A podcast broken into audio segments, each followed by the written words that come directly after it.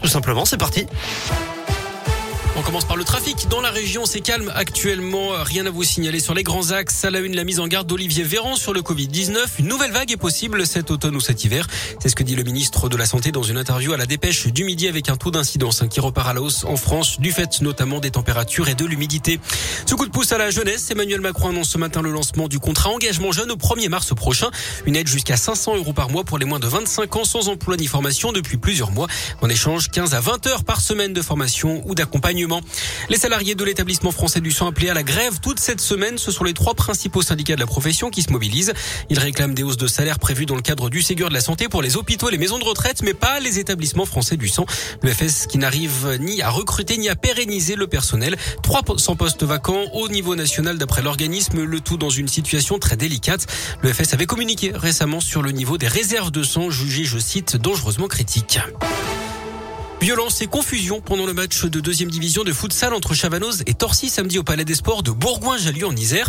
Le match a été interrompu à quelques secondes de la fin. Les joueurs de la région parisienne ont quitté le terrain et l'arbitre a acté l'arrêt du match. Gaëtan Barallon. Oui, le club de Torcy Futsal affirme avoir été victime de crachats et de jets de projectiles, mais surtout d'insultes racistes venues de la tribune. De son côté, le FC Chavanoz donne une toute autre version. Le club isérois affirme que ce sont deux joueurs de Torcy qui ont mis le feu aux poudres avec une attitude hostile et brutale contre un arbitre. L'un envoyé un ballon dans sa direction. Un autre a tenté de s'en prendre physiquement à lui après un deuxième carton rouge contre son équipe. Il a fallu cinq personnes pour le retenir et le ton est monté entre des joueurs et des supporters. Un joueur de Torcy a lancé une bouteille en direction des spectateurs. Le club de Chavanos dément toute insulte raciste. Vidéo à l'appui.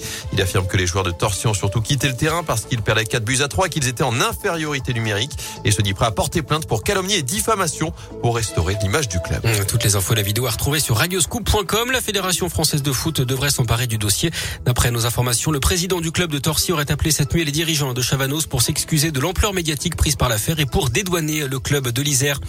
Dans l'actu local également, deux policiers blessés cette nuit dans les rues de Saint-Etienne. Les deux fonctionnaires de la BAC ont été légèrement touchés dans un accident de voiture vers 1h30 du matin dans le quartier de la Rivière. À bord de l'autre véhicule, un jeune homme de 18 ans qui a dû être désincarcéré avant d'être transporté en urgence relative à l'hôpital Nord. Du sport sur le terrain cette fois avec du basket et la JL qui joue en Eurocoupe ce soir les Bressons qui restent sur cinq défaites consécutives et qui reçoivent les Grecs de Patras à 20h à Equinox.